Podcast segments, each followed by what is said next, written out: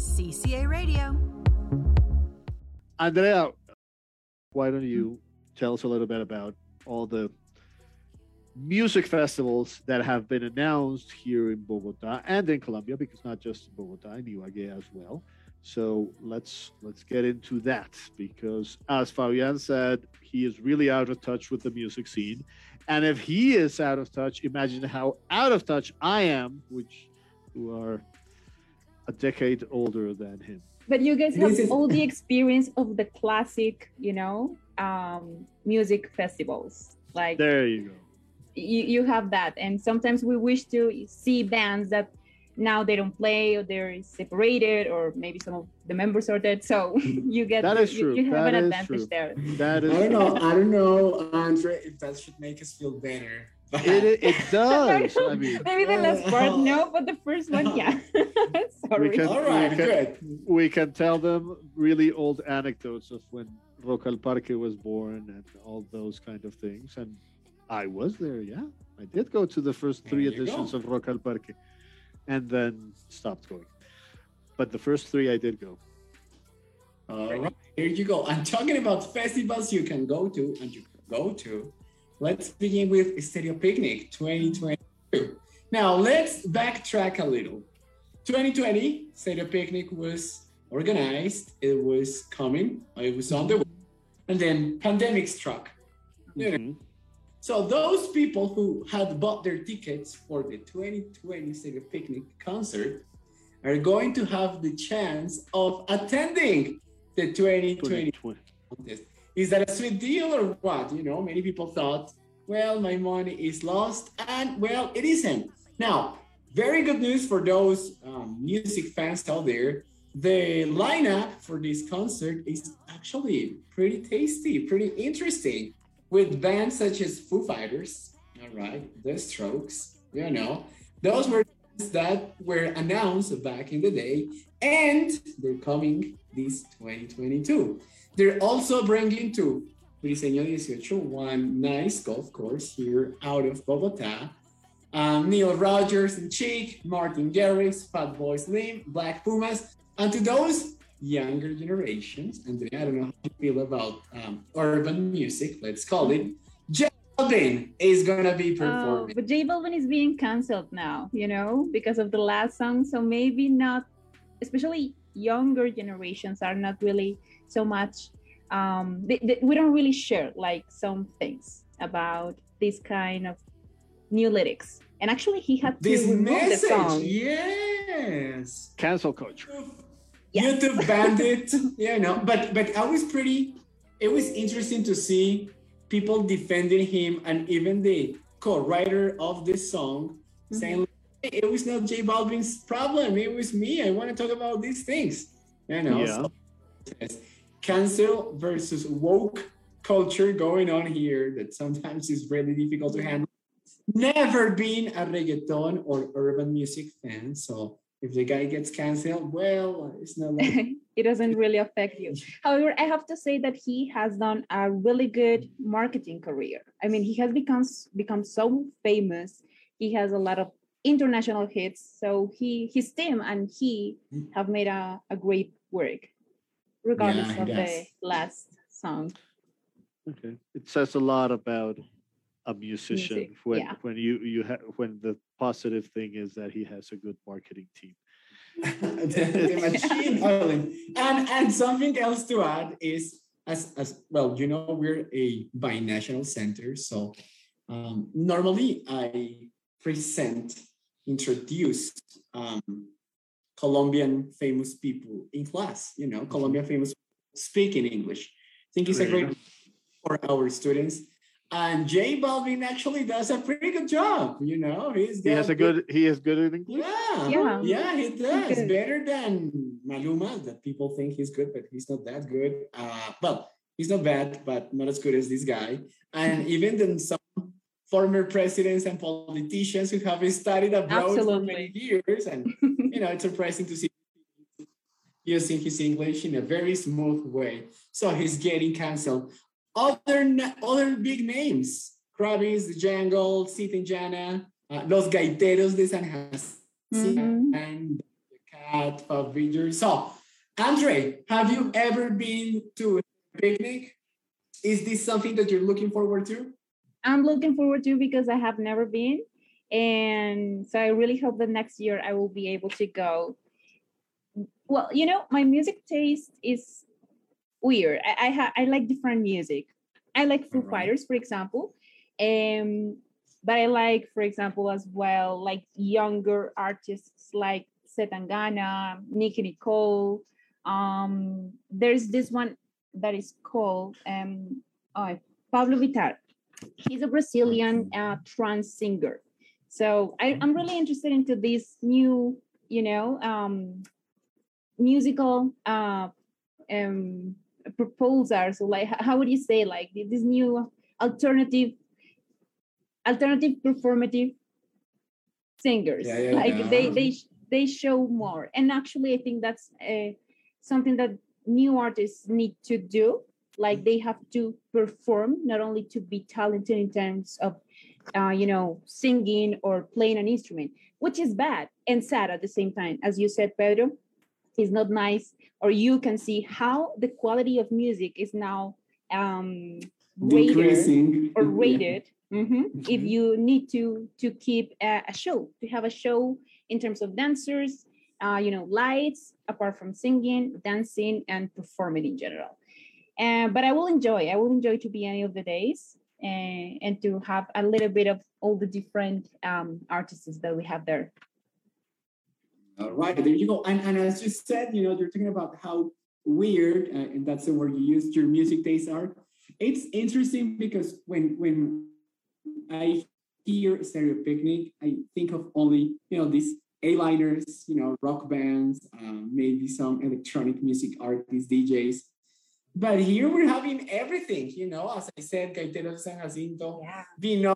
Oro. So I Yeah. you know, wrap my mind around the concept of have Martin Garrix here, but then Binomio de Oro is playing over there. So it's it's very interesting, and I think that um, it, it gives an example that as a society we don't need to be so polarized, you know, and, and so with this mindset that I only like this and I'm just going to enjoy this type of music.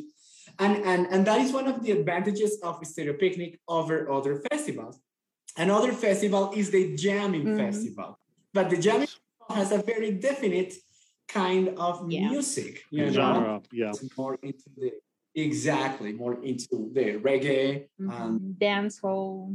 dance hall and, and these Mhm. kind of um, influence music that has influenced reggaeton but has never um, Being credited for, yeah, I was gonna say degraded into but I will oh, mention better being credited okay. for that. So the Jamming Festival, which usually takes place here in Bogota, is now moving to a different city, It's- Mhm. to Ibagué, which is the musical capital of Colombia. Cute. Yeah. Okay. Of Colombia. Makes Yes. sense. Yeah. So they're gonna bring other artists, and um, it's it's scheduled to take uh, place on the 19th, 20th, and 21st of March next year. So for those music buffs out there, well, this is your opportunity. This is a festival that I would go to. I'm more into that kind of music. Yeah, the Um, lineup is really uh, varied. I mean, not only mm, you know Caribbean style music, but we have Caifanes, eh, Los Toreros Muertos, um, Black Eyed Peas. Black yeah. Eyed Peas, yes, Black Eyed Peas. Yeah. um, and Anitos Verdes, and one of my favorite, it's a singer who I love, but I've never been able to understand, which is Paul. You know, oh, okay, Shonda Paul. he has so his own them, English. It does, and, and he has so many collaborations, and others always speak really good of him. You know, they're like, oh, he's a great singer. You know, he's very creative, and he really brings these nice elements into our songs. But you know, it's so hard to get what he's saying. You know, as you said, it's his own English going on there. Pedro, last music festival you attended. Oh my God, that's so long ago. Had to be in Austin, Texas. It should probably was South by Southwest. I saw for ooh. a lot of country music, but there was. Are you into country music, Pedro? Do you like it? I mean, I do. I do. It's a I do. genre that is not that popular here in Colombia. Mm, I- It's very American. mhm.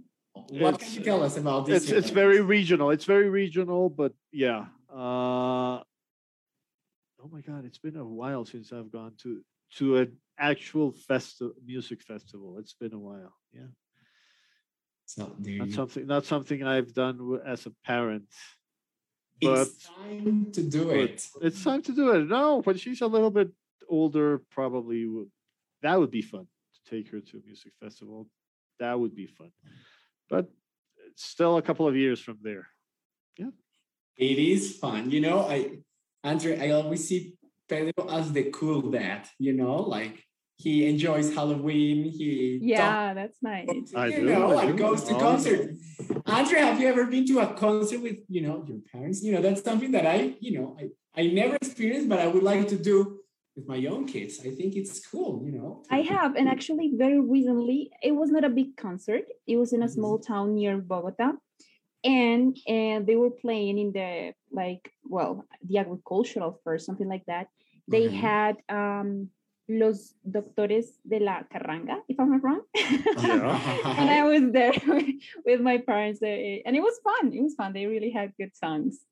So, well, probably not the coolest kind of music, but I really enjoyed But it. still, no, that's awesome. Well, now to those of you looking forward to going back to the music scene, as, as Pedro said before, we have these local offers as the Jamming Festival and the Stereo Picnic, but also other countries such as Australia has uh, said that they are already moving in their post-lockdown events. You know, so some of the events that were backed up uh, including people such as Miley Cyrus, Tyler the Creator, and, and, and these kind of singers are coming to Australia and they're trying to have this huge festival post COVID 19. So if concerts are back, you know, I, I can think of crowds, people screaming. I think that we're finally moving over this COVID. I, I agree. I agree that we we are. Uh, unfortunately, this past weekend there was a tragedy in a very big concert, a big concert in Houston, uh, with what's his name, Travis Scott. I know his name, Travis Uh, Scott, yes. Scott, yes. Travis Scott. rapper.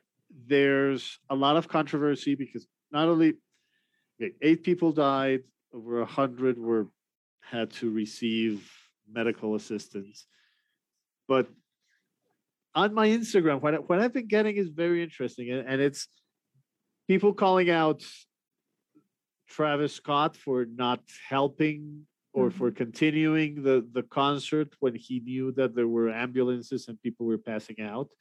And there have been a lot of resurgence in Twitter of videos of important artists that have stopped the, Yeah. everything that they're doing, middle song, stop. There's somebody that needs help over there, ta ta ta. And it's been it's it's been interesting the the the, Mhm. the way it has been spun, the spinning of of the news of who is a nice artist and who isn't a nice artist. Uh, bottom line is there was a horrible tragedy with eight people dead. I mean, that's the last thing you want in a concert to just. I, I think it's a horrible way to die. It's one of those you don't want to be. Uh, get that feeling of lack of air.